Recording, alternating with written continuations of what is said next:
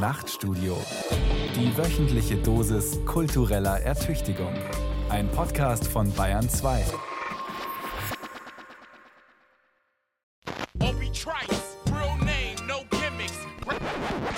Mehr Ideen wagen.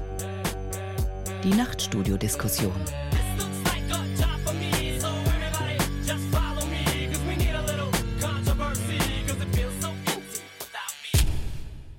Herzlich willkommen im Nachtstudio. Am Mikrofon begrüßt Sie Thomas Kretschmer zu einer neuen Ausgabe der Diskussionsreihe Mehr Ideen wagen. Kennen Sie auch dieses unangenehme Gefühl, wenn Ihr Smartphone am Montagvormittag das Nutzungsprotokoll der vergangenen Woche präsentiert? Unverlangt bekommt man dahin gerieben, wie viele Stunden der kleine Bildschirm Tag für Tag die ganze Aufmerksamkeit auf sich gezogen hat. Und seit Beginn der Pandemie kamen bei vielen Menschen noch unzählige berufliche Online-Stunden hinzu für die Arbeit zu Hause und all die Besprechungen in Videokonferenzen. Nicht nur die Pandemie hat uns im Griff, sondern auch das Netz. Denn sowohl in der Arbeit als auch in der Freizeit findet ein noch größerer Teil der Kommunikation nun online statt. Das gilt auch für die politische Willensbildung, weil Informationsveranstaltungen und Podiumsdiskussionen, Partei- und Vereinssitzungen fast nur noch virtuell stattfinden. Zeitgleich ist zu beobachten, ein nicht unerheblicher und vor allem lauter Teil der Bevölkerung befindet sich in einer Art von digitalem Wahrnehmungsstrudel. In Europa genauso wie in den USA, hier wie dort gedeihen Ressentiments und falsche Wahrheiten besonders gut in den sozialen Netzwerken, in Zeiten der sozialen Isolation. Zeit für ein Update und damit für einen Versuch, die große Frage neu zu beleuchten, warum das Ressentiment sich so wohl fühlt in den angeblich doch gemeinschaftsstiftenden Netzwerken und auch ein wenig in die Tiefe zu bohren, um herauszufinden, wie sehen die Strukturen hinter den Netzwerken aus, auf welchen Grundsätzen und Ideen beruhen Selbstverständnis und Geschäftsmodell der Firmen aus dem Silicon Valley. Dazu begrüße ich Ingrid Brodnik, die uns aus Wien zugeschaltet ist, und Adrian Daub in Kalifornien. Herzlich willkommen, schön, dass Sie dabei sind. Guten Tag. Danke. Ich möchte Ihnen kurz die beiden vorstellen. Ingrid Brodnik ist geboren im Jahr 1984. Sie ist Autorin, Speakerin und Journalistin aus Wien. Sie hat eine Kolumne zu Themen rund ums Internet im österreichischen Nachrichtenmagazin Profil. Und sie hat bereits fünf Bücher veröffentlicht, die sich beschäftigen mit der nicht immer einfachen Kommunikation im Digitalen. Zuletzt ist erschienen Einspruch, Verschwörungsmythen und Fake News Kontern in der Familie, im Freundeskreis und online. Schauen Sie trotz all dieser negativen Entwicklungen noch gerne ins Netz, Ingrid Brodnik? Ja, weil für mich sieht man im Internet oft die schönsten und die dunkelsten Seiten der Menschheit insgesamt. Die Pandemie ist ein gutes Beispiel dafür. Wir haben eigentlich auch Zugang zu extrem hochwertiger Information.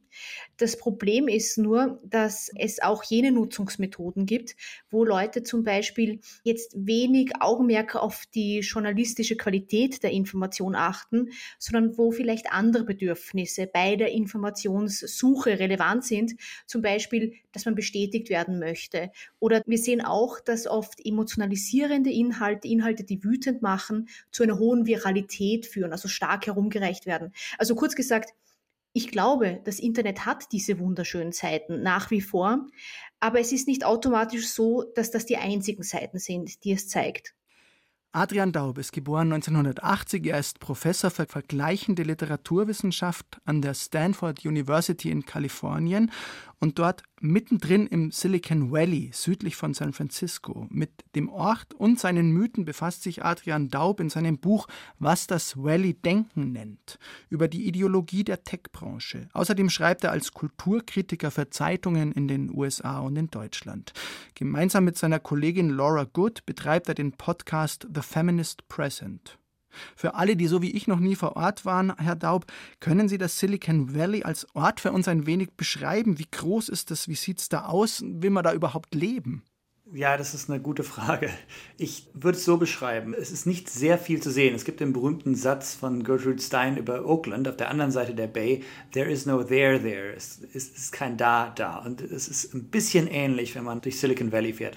Es ist eine recht flache Gegend zwischen äh, wunderschönen grünen Hügeln und der Bay von San Francisco, die früher mal von Orangenhainen durchzogen war und die heute ein endloses Suburb eigentlich ist und die relativ flach einfach ist. Auch die Architektur. Ich meine, die Firmensitze, die sich da an den Highway-Reihen sind zwar irgendwie imposant, aber nicht jetzt, äh, wie man sich das aus Europa vielleicht vorstellen würde. Die Gebäude sind jeweils, was weiß ich, fünf, sechs Stockwerke hoch. Die wirken wie ja, wie größere Baumärkte oder sowas. Ja, es ist eine Gegend, die an sich schon sehr lebenswert ist, aber die der Welt eben durch diese Unternehmen immer stärker einen gewissen Kanon von Werten verordnet, der eben hier in Nordkalifornien sozusagen äh, entstanden ist und der aber jetzt irgendwie allen anderen übergestülpt werden soll. Wie er entstanden ist und was daraus geworden ist, das wollen wir in der kommenden knappen Stunde beleuchten ich würde einfach mal mit der Frage einsteigen, ganz global, wie steht es sozusagen um die demokratische Öffentlichkeit im Netz heute nach einem guten Jahr Corona-Pandemie und vier Jahren Donald Trump? Die erste Frage an Ingrid Brodnik. Bereits 2016 ist ihr Buch erschienen Hass im Netz, was wir gegen Hetze, Mobbing und Lügen tun können. Fünf Jahre später, davon ein gutes Jahr unter pandemischen Bedingungen. Würden Sie meine Beobachtung teilen, dass sich der Hass, das Ressentiment im Netz qualitativ verändert hat, gerade in Wechselwirkung mit der analogen Welt? Ja, ich sage es immer so, der Hass im Netz ist wellenförmig. Nämlich, wenn Sie anschauen, wann ist es besonders übel, dann sind das häufig Zeiten, wo generell in der Gesellschaft, auch offline, ein großes Streitpotenzial da ist. Für den deutschsprachigen Raum zum Beispiel war das die Debatte rund um geflüchtete Menschen 2015, 2016. Da hatten wir so eine Welle an tatsächlich Hasskommentaren rund um geflüchtete Menschen, auch Falschheiten. Dann gab es manchmal Wahlkämpfe, die besonders übel sind. Ich muss sagen, ich bin ja Österreicherin. Ich glaube, dass Deutsche oft ihre Wahlkämpfe schlimm finden, aber als Österreicherin kann ich Ihnen sagen, das geht noch schlimmer und es geht auch noch schlimmer im Netz. Und dann gibt es Phasen, die sieht man überhaupt nicht kommen, also ich zumindest nicht, wie eine Pandemie, wo ja auch man sich oft schwer tut, miteinander zu sprechen, wo ähm, Themen wie das Virus, wie die Impfung polarisiert. Und das Internet ist da wie ein gewisser Zerspiegel. Und der Hintergrund ist, dass im Netz ja das Mitteilungsbedürfnis nicht immer gleich groß ist sondern dass Leute, die besonders überzeugt sind, oft viel vehementer kommunizieren. Und da ist oft die Gefahr, dass wir online die Postings lesen und denken, Wahnsinn, so tickt das Volk. Aber da muss man, glaube ich, ganz nüchtern einen Schritt zurücktreten und das ist nicht das Volk, sondern es ist eher ein kleiner Teil der Bevölkerung, der so erhitzt oder so aktiv postet. Und kurz gesagt, die Frage, wie steht es um die Demokratie? Ich glaube, dass wir erst langsam lernen, mit diesen digitalen Kanälen umzugehen. Aber ich sehe auch positive Seiten. Zum Beispiel sind viele Menschen zunehmend darüber bedacht, ihr Umfeld aufzuklären. Oder es gibt Solidaritätskampagnen, wo Menschen fertig gemacht werden und dann andere sagen, das hast du nicht verdient. Ich glaube schon, dass wir auch im digitalen dazulernen können. Adrian Daub, ich würde natürlich gerne die Chance nutzen und zu Ihnen in die USA blicken, wo sich politisch, aber auch medial, so scheint es zumindest aus der Perspektive hier, Entscheidendes verändert hat. Zumindest in den deutschen Medien, gedruckt, sozial oder digital, spielt Donald Trump praktisch keine Rolle mehr. Täuscht da der ferne Blick oder haben sich die Verhältnisse auch in den USA so stark verändert? Also ich kann da nur für meine Region und für mein Milieu sprechen, hier schon. Also er ist wirklich nicht mehr so präsent wie früher. Das ganze Medienökosystem, das sich auch kritisch um ihn herum gebildet hatte und irgendwie jeden seiner Tweets begleitet hat, das ist jetzt erstmal ähm, weg.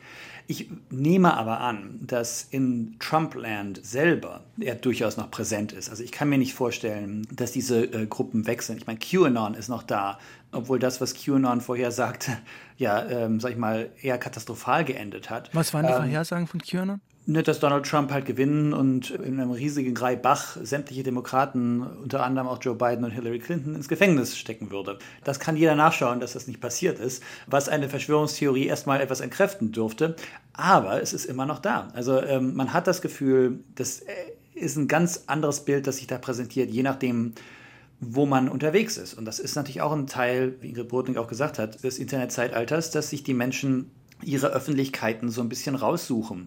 Also ich kann sagen, dass in meiner Öffentlichkeit Donald Trump kaum mehr eine Rolle spielt, aber ich kann mir gut vorstellen, dass in anderen äh, Netzwerken er genauso präsent ist wie noch am 5. Januar.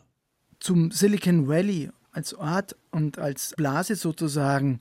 Hat sich das Arbeiten, hat sich das Denken dort seit Januar und vielleicht auch seit Beginn der Pandemie signifikant verändert?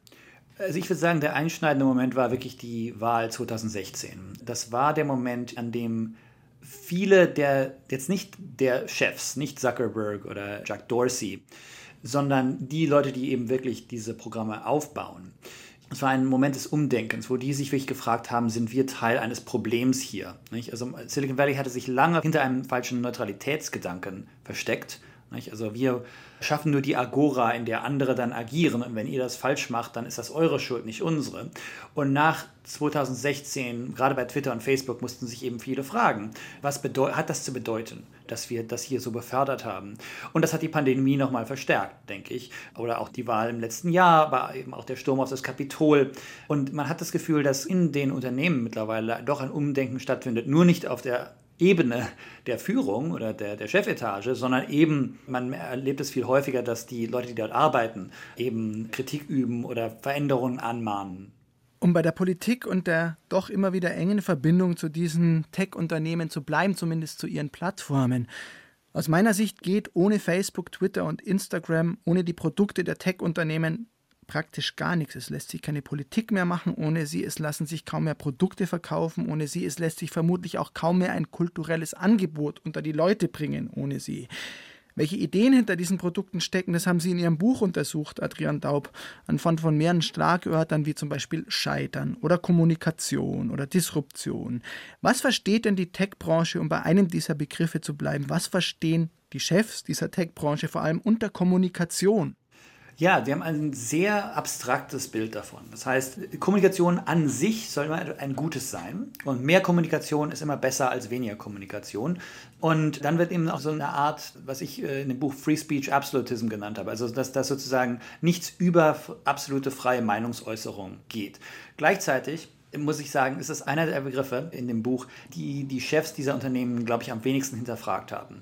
Das heißt, Twitter, das einerseits sich hier in den USA immer als der absolute Vorreiter von Meinungsfreiheit aufgespielt hat, ist in anderen Ländern absolut bereit, die eigenen Inhalte zu zensieren, wenn es dem Geldverdienen im Weg steht. Das heißt, dieser Absolutismus ist sozusagen strategisch vorgeschoben in Momenten, in denen es ihnen ins Geschäftsmodell passt und kann sehr schnell dann wieder verabschiedet werden, wenn das dann besser funktioniert, zum Beispiel eben in Deutschland oder in der EU generell. Ingrid Brodnik, wie sehen Sie diesen Kommunikationsbegriff, gerade auch als Kommunikationswissenschaftlerin? Ich finde eines sehr interessant, das hat Herr Daub ja schon sehr gut angesprochen dass wenn man den großen quasi Führenden der Technikkonzerne zuhört, dann merkt man, dass die Welt aus einem sehr amerikanischen Blick gesehen wird. Und ich glaube, das ist ein gröberes Problem für uns in Europa, wo es sowohl kulturelle als auch rechtliche Unterschiede gibt. Und dieses sehr absolutistische Verständnis von freier Rede, Meinungsfreiheit, das ist etwas, das ist juristisch auch in den USA anders. Und ich glaube, da beginnen viele Probleme. Vielleicht können sich auch manche erinnern, 2018 hat Mark Zuckerberg ziemlich für Aufregung gesorgt, als er in einem Interview, und wenn ich es richtig in Erinnerung hatte, wollte er in einem Interview erklären, wie komplex die Sache ist und wie komplex Dinge sind, aber er in einem Interview erklärt hat, dass er selbst Holocaustleugnung ablehne natürlich, aber dass er es nicht löschen wolle. Ich paraphrasiere hier, das ist sicher ein bisschen anders gesagt worden. Und das hat sowohl in den USA als auch weltweit für Aufsehen gesorgt. Mittlerweile ist auch Facebook von dieser Policy oder von der Aussage abgerückt. Der Witz ist aber, dass wir im deutschsprachigen Raum klare Gesetze gegen Holocaustleugnung haben.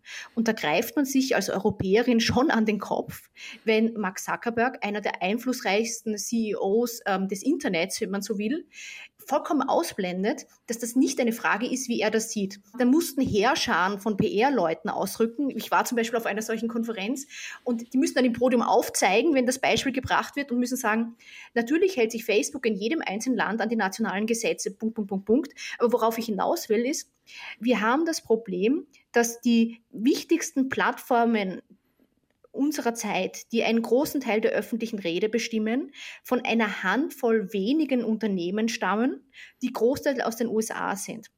Und da ist das eine der amerikanische Blick. Und das andere ist, ganz ehrlich, das ist nicht nur amerikanische Kultur. Es ist zum Teil auch billiger, wenn sie mal ganz viel stehen lassen.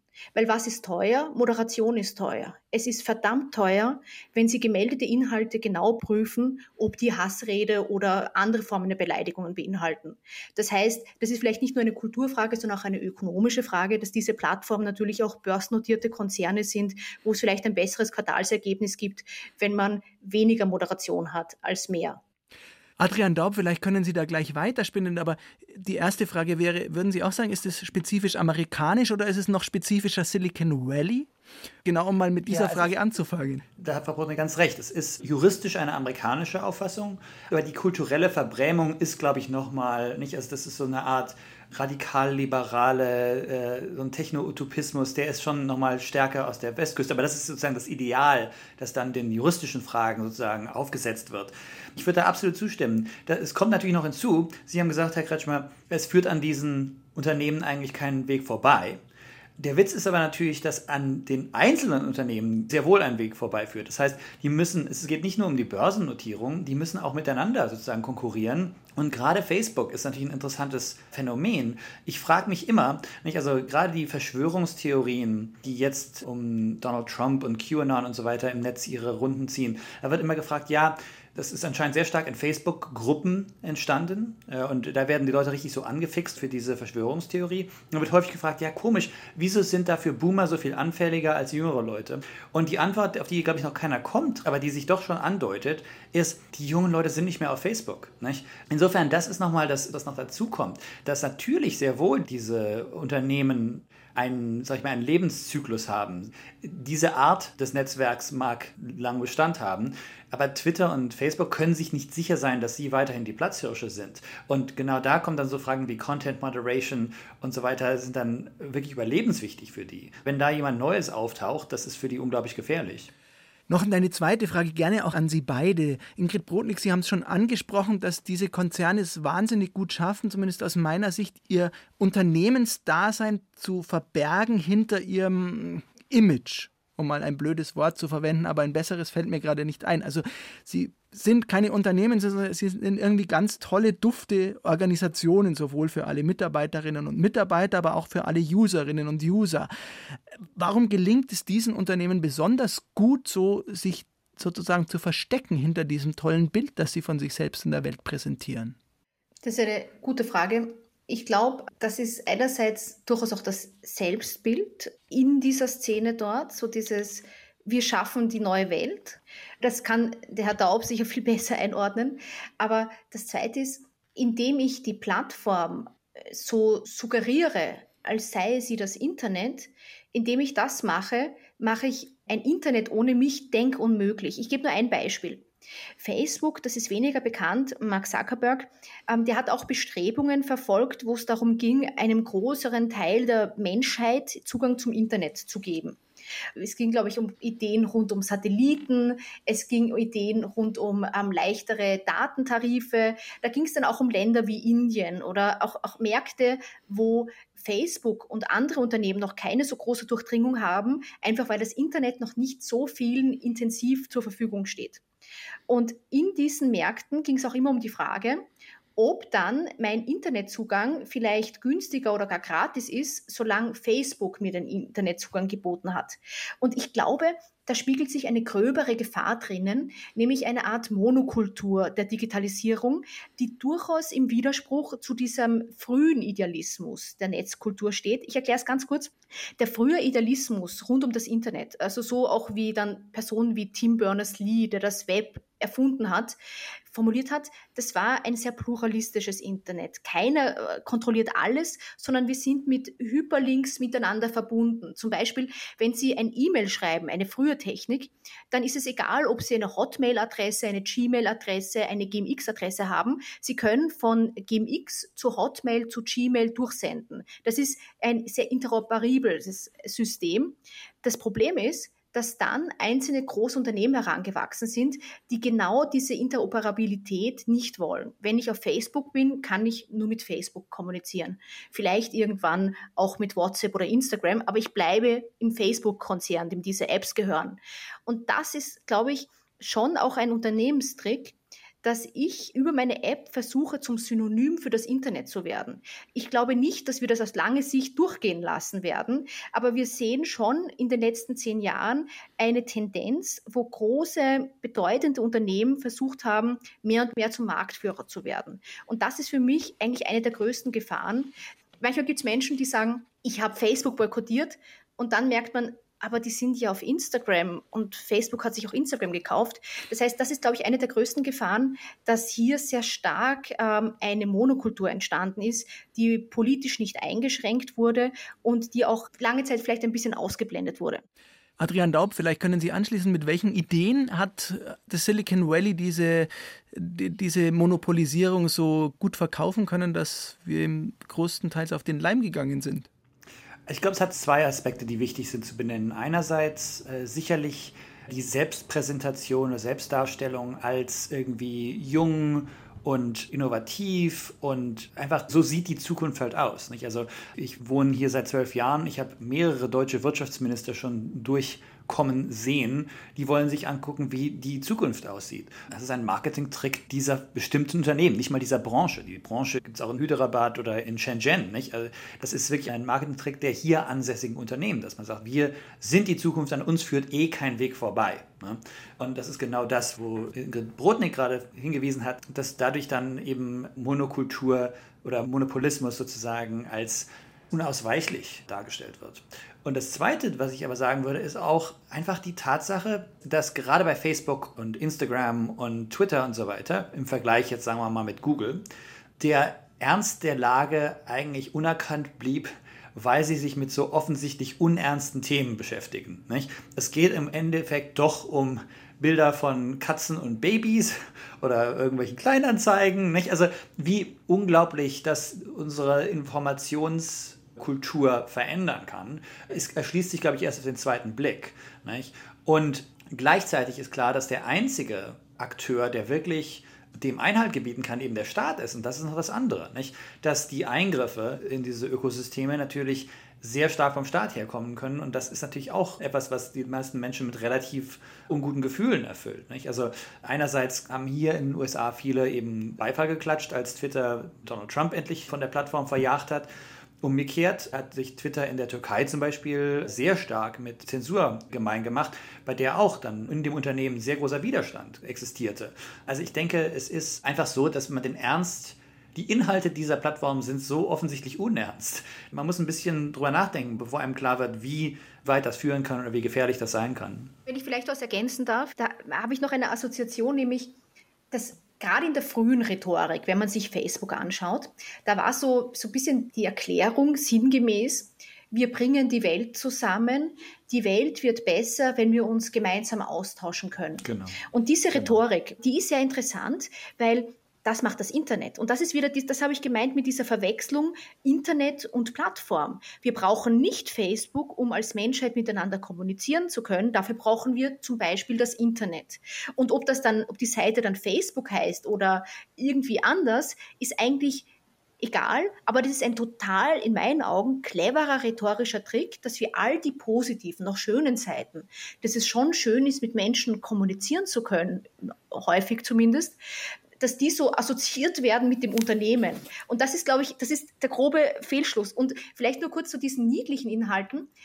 Ich möchte eines ergänzen, und das Problem ist ja auch, dass diese niedlichen Inhalte das sind, wo dann gelächelt wird oder wo, wo man das nicht ernst nahm. Ich kann mich erinnern, als Journalistin betreue ich dieses Themengebiet schon lange.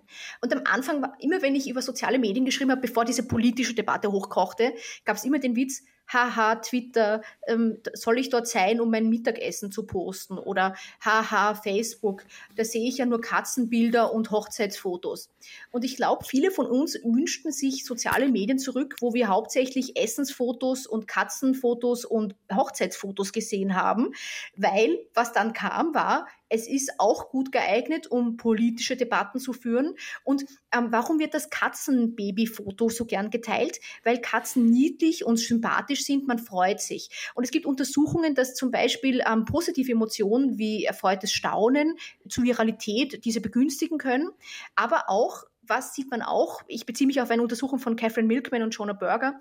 Was sieht man auch? Wütende Rhetorik kann auch Viralität, also dass Leute das teilen, begünstigen. Und die Gefahr ist so ein bisschen, dass ja nicht nur die niedlichen Inhalte auf Facebook und Co. stark geteilt werden, sondern auch das, was Leute wütend macht.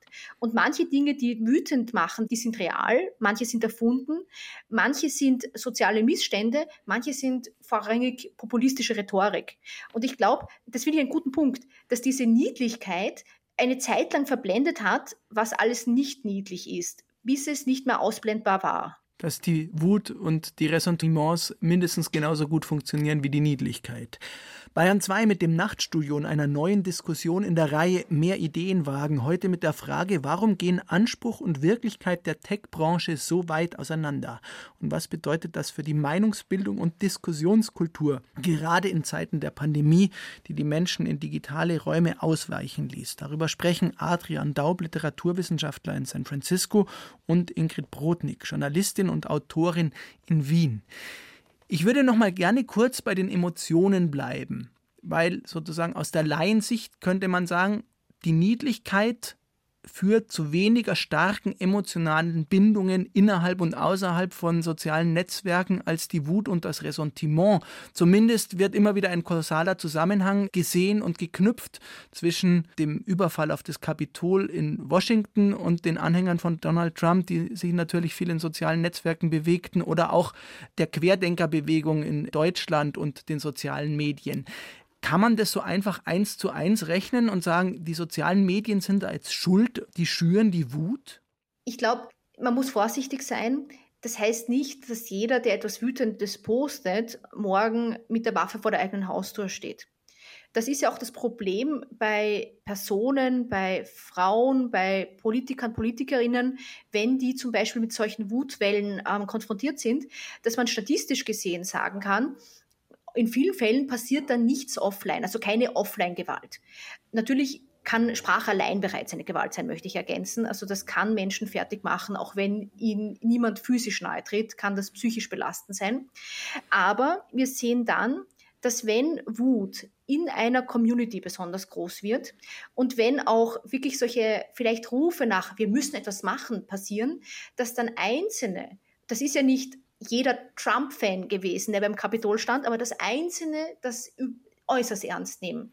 Und ich würde so sagen, manchmal bleibt es nur bei Worten, aber Worte haben Gewicht. Wir sollten Worte nicht verharmlosen. Wenn ich nur ein anderes Beispiel einfügen darf. Wir sehen ja, dass Worte auch zum Beispiel zu, äh, in anderen Bereichen in Europa zu Problemen führen können. In sechs Monaten in Großbritannien im Jahr 2020, sechs Monate, die beobachtet worden sind, da sind 77 Handymasten angezündet worden. Warum oder was ist der Hintergrund? In dieser Zeit gab es auch sehr viele Falschmeldungen auch auf Social Media über 5G, den neuen Mobilfunkstandard. Und eine Untersuchung der Northumbria University, ähm, die zeigte, dass Leute, die besonders stark, stark solche Verschwörungsmythen glauben, dass die überdurchschnittlich wütend sind, dass sie auch überdurchschnittlich eher solche Gewalttaten in Ordnung finden oder sogar selbst bereit wären, so etwas zu machen. Also die Gefahr ist nicht, dass alles kippt. Ähm, ich würde eher sagen, manches kann kippen und das Kapitol ist ein Beispiel dafür. Adrian Daub. Ja, also da kann ich nur beipflichten. Gerade bei Sachen wie den Querdenkern oder bei QAnon in den USA, denke ich, ist es wichtig zu sagen, selbst wenn es nicht zur Gewalt kommt, äh, ist es ja bedenklich. Nicht? Also es gibt Foren für Familien, deren Eltern zum Beispiel irgendwie in QAnon abgedriftet sind. Und dann ist die Frage, wie kriegt man die wieder zurück? Und das Interessante ist ja, man denkt immer, sowas muss man ja suchen. Und das stimmt gar nicht. Das muss man nicht suchen. Das findet einen. Es fängt an mit Instagram-Posts oder Facebook-Posts, die, sag ich mal, leicht verschwörerisch tun, aber wo es eigentlich um so Sachen wie, was weiß ich, Zucker im Essen oder irgendwas mit Kristallen oder, oder Heilpraktiken geht. Und der Algorithmus merkt dann sehr, sehr schnell, also wir gegen die Dynamik, das spricht diesen Menschen an. Wie wäre es denn mit etwas Härterem? Und dann am Schluss steht man dann auf der Demo und grölt mit oder, oder postet zumindest darüber. Und ich denke, das ist das Gefährliche daran, dass gerade durch Facebook und Instagram äh, weniger, würde ich mal sagen, durch Twitter, dadurch, dass man sich natürlich seine eigene Umgebung zusammenstellt, kommt man von, sag ich mal, Positionen, die ziemlich leicht mit einem normalen Leben und absolut keiner Gewaltbereitschaft einhergehen, doch relativ schnell zu welchen, die doch einen stark abnabeln von Rest des Umfelds und von der Realität, ehrlich gesagt. Und ich denke, das kommt noch hinzu, dass, dass selbst wenn keine Gewalt da ist, das einfach schlecht ist für Menschen, da so reinzugeraten. Nicht? Man ist einerseits, sag ich mal, glaube ich, süchtig nach diesen Emotionen, die das schürt, die ständige Wut und andererseits aber eben immer immuner gegen das eigene Umfeld, das möglicherweise sagt, das ist doch alles Quatsch, glaubt das doch nicht. Hier liest doch mal diesen Artikel. Nicht? Und ich denke, das ist ein großes Problem. Es vereinsamt informationell. Ich möchte noch mal einen Schritt zurücktreten und auch ein bisschen zurückschauen. Es gibt das berühmte Kommunikationsmodell von Jürgen Habermas, der die offene Gesellschaft propagiert, eine Gesellschaft, in der sich Gleiche untereinander austauschen, eben in einem gesellschaftlichen Rahmen. Ein weiterer Vorwurf gegen unsere schon viel genannten Internetakteure ist, dass sie Communities vor allem fördern, was man mit Gemeinschaften übersetzen kann. Was aber ein Unterschied ist, eine Gemeinschaft ist keine Gesellschaft. Müssen wir uns damit mehr auseinandersetzen, weil gleichzeitig heißt es ja auch immer, diese neuen Werkzeuge, diese neuen Medien fördern Empowerment, fördern Selbstermächtigung von marginalisierten Gruppen in unserer Gesellschaft. Ingrid Brodnik, vielleicht an Sie die Frage zuerst. Haben wir derzeit die Werkzeuge gerade in der digitalen Kommunikation in einer Pandemie, um weiterhin einen sinnvollen demokratischen Diskurs zu führen? Ich finde es eine sehr interessante Frage. Auch gerade diese, diese Unterscheidung zwischen Community und Society, also Gesellschaft, oder ich weiß gar nicht, wie man das im amerikanischen Englisch am besten ausdrückt, weil ich glaube, das ist schon noch wieder ein bisschen ein kultureller Blick, den man da hat. Die äh, Amerikaner, so wie ich sie zumindest kenne, sind oft extrem community getrieben. Das heißt, da geht es um meine Kirche und ähm, da geht es um es meinen engen sozialen Zirkel. Auch da leiste ich dann wohltätige Arbeit. Und ich glaube, in der in der deutschsprachigen öffentlichen Debatte, da reden wir aber von der Gesellschaft. Die Gesellschaft, die spiegelt sich eher in etwas wie dem öffentlich-rechtlichen Rundfunk wieder, der der Kit ist sozusagen.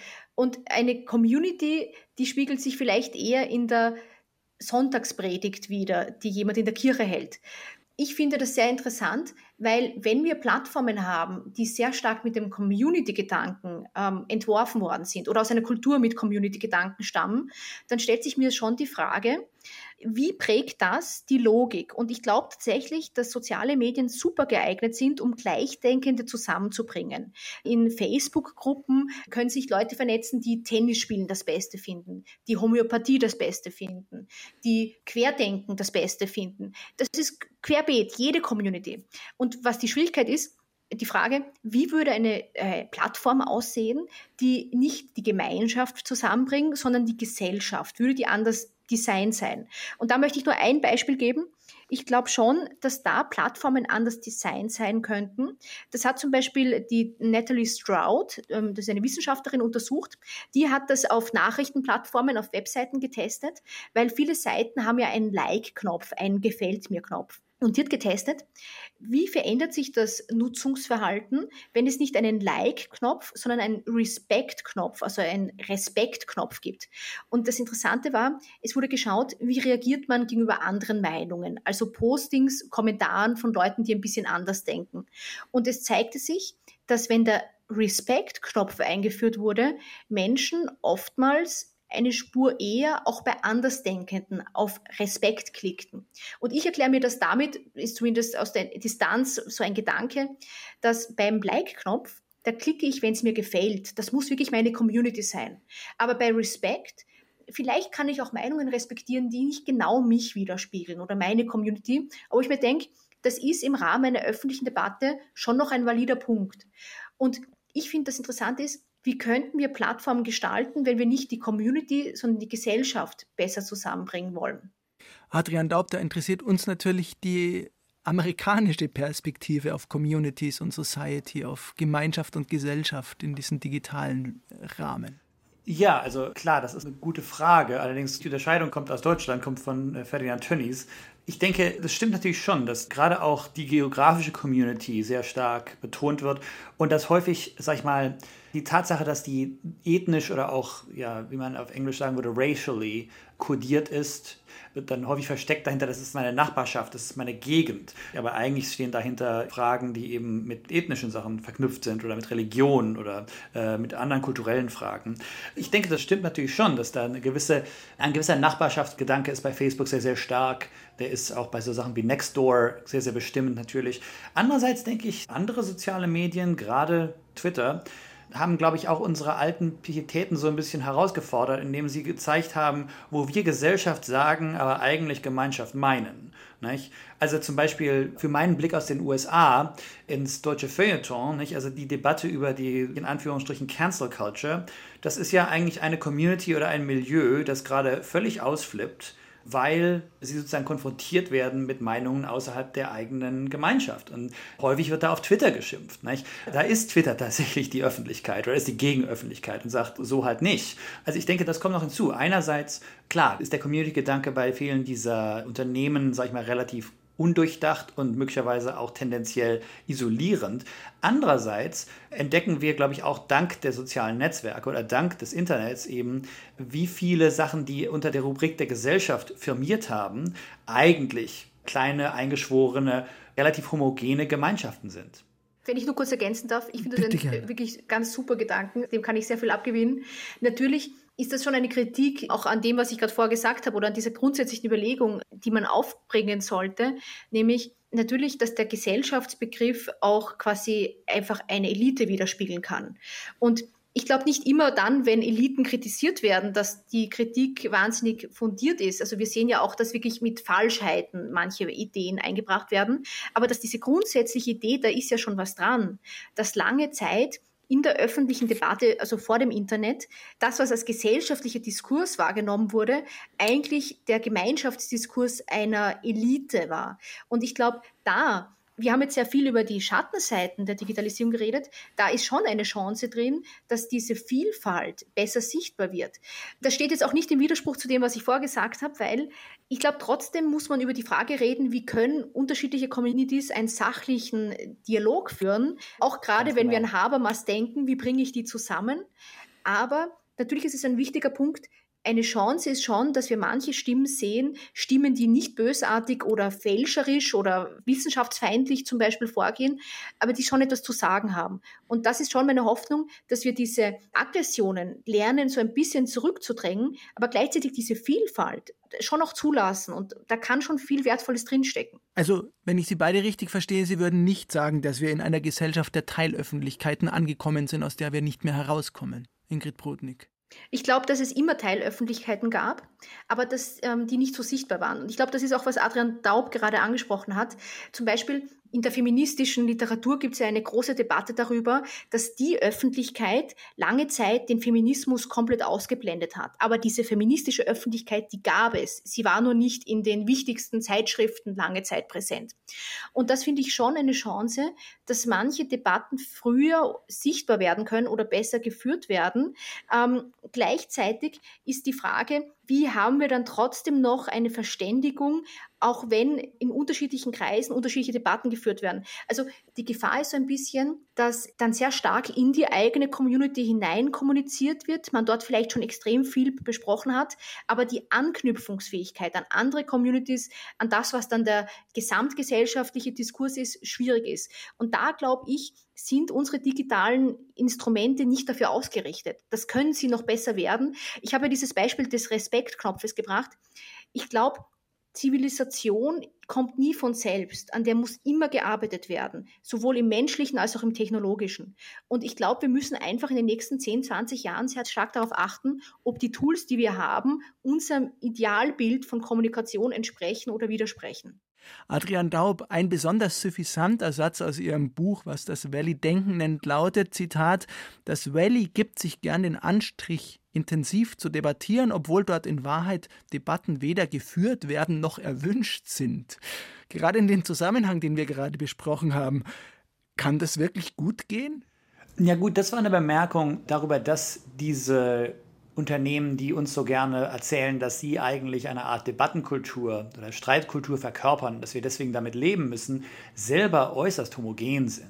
Also dass die Menschen aus einer relativ kleinen Community kommen und auch eigentlich fast über Kommunikation nur miteinander kommunizieren. Ich gebe da ein Beispiel, ich nenne den Namen nicht, aber ein Vordenker des Valley, der hier sehr viel Geld verdient hat und der immer mal wieder so Blogposts schreibt, die dann von Hunderttausenden geklickt werden und geteilt werden, gerade hier in der Gegend hat ein Essay geschrieben, wie man für sich selbst denkt. Und eine seiner Empfehlungen war eben, umgib dich mit anderen freien Denkern. Lass dich nicht von Leuten umgeben, die irgendwie alle derselben Meinung sind.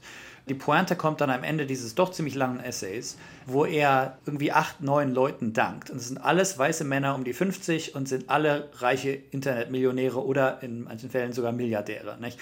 Und dann denkt man sich, ja gut, das ist die Denke dieses Milieus, dass sie sozusagen sich dazu gratulieren, wirklich weltoffen und für allen Diskurs zu haben sind, aber eigentlich in einem sehr, sehr kleinen Kreis zu kommunizieren. Nicht? Und sich von diesen Leuten dann Kommunikation erklären zu lassen, halte ich für relativ unproduktiv, sage ich mal. Wir haben jetzt über verschiedene Akteurinnen und Akteure auf unserem Spielfeld schon gesprochen. Über die Firmen, über die Tech-Branche einerseits, über die Nutzerinnen und Nutzer auf der anderen Seite. Ich denke, es wäre noch ganz gut, einen Blick auf das politische Feld zu werfen und zu schauen, welche Entscheidungen Politik getroffen hat oder eben nicht getroffen hat, damit sich diese Diskussionskultur so entwickelt hat. Es sind, so habe ich Ihr Buch verstanden, Adrian Daub, bestimmte Verschleierungsstrategien auch, die der Tech-Branche helfen, Politik zu machen, ohne darüber sprechen zu müssen oder ohne überhaupt, die sagen sozusagen, sie machen gar keine Politik, aber sie tun es natürlich trotzdem, wie alle großen Unternehmen. Was hat die Politik gerade in den USA in den letzten Jahren vielleicht versäumt, was äh, dem Diskurs dort gut getan hätte? Also ich denke einerseits sicherlich Regulation. Es wurde ein Innovationsdiskurs bemüht, es wurde ein Disruptionsdiskurs bemüht, der sozusagen naturalisieren sollte oder ja, selbstverständlich machen sollte, was alles andere als selbstverständlich war. Nicht? Und den Menschen sozusagen suggerieren sollte, dass es da eh keinen Gestaltungsspielraum gibt, wenn es ihnen objektiv gesprochen absolut gab. Umgekehrt denke ich, haben die Unternehmen eben auch so eine falsche Neutralitätspose immer gehabt. Also wir stellen euch die Tools zur Verfügung, was ihr daraus macht, ist eure Sache. Und das ist natürlich da muss man sagen, das ist in den USA nicht ganz neu. Das macht die Waffenlobby seit 50 Jahren, sagt nicht. Also wir stellen nur die Waffen her. Wenn ihr euch gegenseitig erschießt, ist das euer Problem. Nicht? Also insofern, sie hat sich manchmal hat sie ein eigenes Narrativ sozusagen gestrickt, aber manchmal hat sie sich auch einfach genauso versteckt, wie sich Autokonzerne und Ölkonzerne und Waffenkonzerne auch verhalten haben. Es gibt aber auch andere Teile der amerikanischen Politik, wo wirklich einfach die Situation hier anders aussieht. Also zum Beispiel die Section 230 des Communication Decency Act nicht, die wirklich festlegt, dass zum Beispiel Plattformen für Inhalte auf ihnen kaum belangt werden können. Das ist dieses berühmte das, Gesetz aus dem Jahr 1996, das Josef Vogel 96, auch immer wieder genau. anspricht, oder? Und da sind dem Gesetzgeber gewisse Gestaltungschancen einfach genommen. Damit müssen die umgehen. Das ist aber dann in anderen Staaten natürlich anders. Das Interessante ist dann, dass sozusagen die Unternehmen versuchen, das nicht nur als eine Eigenart des amerikanischen Justizsystems darzustellen, sondern sozusagen als ein Ideal der Meinungsfreiheit. Es ist natürlich nur ein Ideal für ihr eigenes Geschäftsmodell, weil es genau sich um diesen Paragraphen sozusagen herum entwickelt hat. Ingrid Brodnik, um noch mal den Blick nach Europa zu lenken, wie sehen Sie da den politischen Einfluss oder Nicht-Einfluss auf die Gestaltung dieser Öffentlichkeiten? Manchmal hat man ja den Eindruck, Max Schrems, der wie Sie aus Österreich stammt, hat mehr getan für den Datenschutz oder die Regulation von Facebook und anderen sozialen Diensten als die ganze EU-Kommission zusammen. Ja, ich glaube, das ist auch eine Frage oder ein Gedanke, den sich die EU gefallen lassen muss. Ich meine, es ist ein großer Pflock in Europa eingeschlagen worden, die Datenschutzgrundverordnung. Das heißt, Europa hat schon was gemacht, aber es hat nicht im Rekordtempo bisher reagiert. Und ich glaube, ein Problem ist schon auch, dass wir unglaublich lange mit einer in meinen Augen ein bisschen absurden Frage beschäftigt waren, nämlich ob der sogenannte Cyberspace, wie er einst auch genannt wurde, regulierbar ist. Und ich glaube, da ist man, glaube ich, auch insgesamt, wir alle vielleicht, dieser Rhetorik der frühen Technik Utopisten aufgesessen. Ich denke zum Beispiel an den Cyberrechtler John Perry Barlow, der diese sehr berühmte Unabhängigkeitserklärung des Cyberspace 1996 ähm, verfasst hat, wo drin der Satz, der pompöse Satz stand, Regierungen der industriellen Welt, ihr müden Riesen aus Fleisch und Stahl, ich komme aus dem Cyberspace, dem neuen Zuhause des Geistes. Im Auftrag der Zukunft bitte ich euch, aus der Vergangenheit uns in Ruhe zu lassen. Ihr seid nicht willkommen, ihr habt keine Souveränität, wo wir uns versammeln. Und das ist rückblickend betrachtend ziemlich, ziemlich faszinierend, dass man die Idee hatte, die Staaten sollen sich bitte nicht digital einmischen, weil wir sehen ja, finde ich jetzt, wie suboptimal das zum Teil funktioniert, weil was passiert? Erstens, in jeder Form von menschlicher Zusammenkunft braucht es gewisse Regeln. Und die Frage ist, der, der, Mensch wird nicht zu einem besseren oder edleren Lebewesen, bloß weil er online kommuniziert, das ist das eine. Und die Frage ist auch, wenn ich den Markt sich selbst überlasse, dann werde ich zum Beispiel gewisse Effekte haben. Zum Beispiel Quasi-Monopole können entstehen. Und ich glaube, dass es eine Zeit lang gedauert hat, bis man aufgewacht ist. Und ich glaube, Europa und auch die USA wachen zunehmend auf. Aber jetzt ist schon mal ziemlich viel Zeit vergangen. Auch ziemlich große Unternehmen sind herangewachsen. Und ich persönlich glaube schon, dass auch in Europa eine Schwierigkeit war, dass das Netz, die Digitalisierung ein oftmals schwer zu greifender Prozess ist. Dass vielleicht auch manche Politiker, Politikerinnen in ihrem Alltag lange wenig Bezug hatten. Ich glaube nur, das ändert sich, weil erstens auch die Politik sich wandelt, auch Jüngere zunehmend und auch Menschen einfach in Kontakt haben. Ich glaube, es ist nicht nur eine Altersfrage. Aber das Zweite ist auch, weil auch Politiker und Politikerinnen ja die Schattenseiten sehen. Weil Politiker, Politikerinnen ganz oft Falschmeldungen über sich oder Hasskommentare über sich ergehen lassen müssen. Und am Ende bin ich schon zu 100 Prozent überzeugt, dass wir auch den Cyberspace oder sagen wir die Digitalwirtschaft regulieren und gesetzlich lenken können, weil ich sehe das bis jetzt nicht ein. Warum soll ähm, das Internet, soll die Internetwirtschaft der eine Wirtschaftsbereich sein, wo wir bitte keine Vorgaben machen wollen? Nein, der Konsument, die Konsumentin gehört beschützt und das betrifft auch diese Wirtschaftssparte. Bayern 2 mit dem Nachtstudio, eine Diskussion in der Reihe Mehr Ideen wagen mit der Frage, was der Anspruch und wie stark der Anspruch und die Wirklichkeit der Tech-Branche auseinandergehen und was all diese Produkte der Tech-Branche für uns bedeuten. Wir kommen zu unserem Schluss und ich würde vielleicht gerne Ingrid Brodniks Anregungen aufgreifen für ein Resümee mit der Frage, was sollen wir tun? Und die Frage nochmal stellen an Adrian Daub. Nach vier Jahren Trump als Präsident, nach über einem Jahr Pandemie mit Verschwörungstheorien und Fake News. Gibt es in der Tech-Branche, so wie Sie sie sehen, eine Art Bewusstseinswandel, vielleicht sogar hin zu mehr Verantwortlichkeit?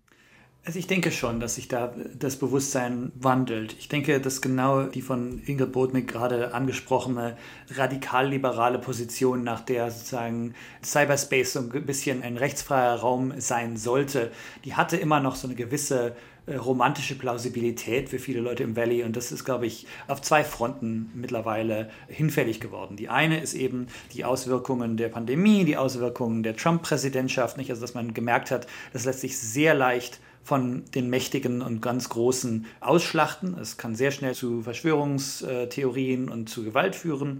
Und das Zweite ist aber auch die Kritik, sag ich mal, die identitätspolitische Kritik, die sagt, naja, in einem vorgeblich neutralen System wird doch eigentlich nur die Macht, die außerhalb des Cyberspace in dem Fall liegt, reproduziert. Das Machtgefüge werden die Hierarchien nicht neu geordnet oder neu gemischt, sondern einfach wiederholt. Also als Frau im Internet unterwegs zu sein, ist anders oder in den sozialen Netzwerken ist anders als als Mann.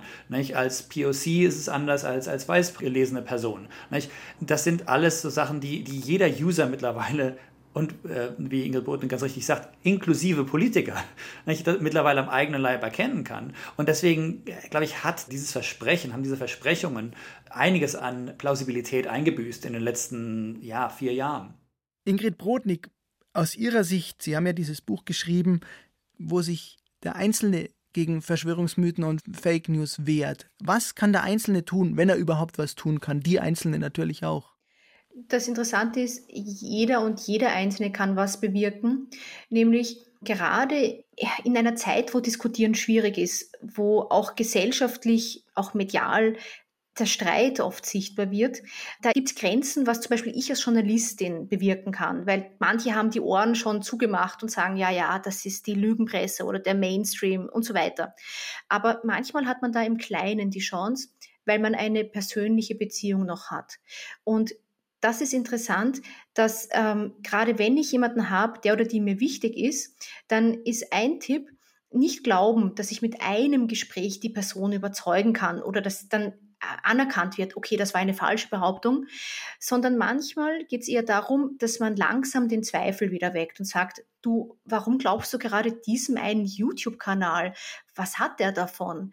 Und manchmal passiert Umdenken gar nicht, manchmal passiert Umdenken nur langsam. Aber was hilfreich sein kann, ist, es immer wieder respektvoll zu probieren. Bei nicht, nicht bei jedem wird es klappen, aber wenn es manchmal klappt, dann haben wir schon was erreicht. Dann würde ich sagen, ich darf als Resümee von Ihnen beiden zusammenfassen, trotz allem dabei bleiben und weitersprechen.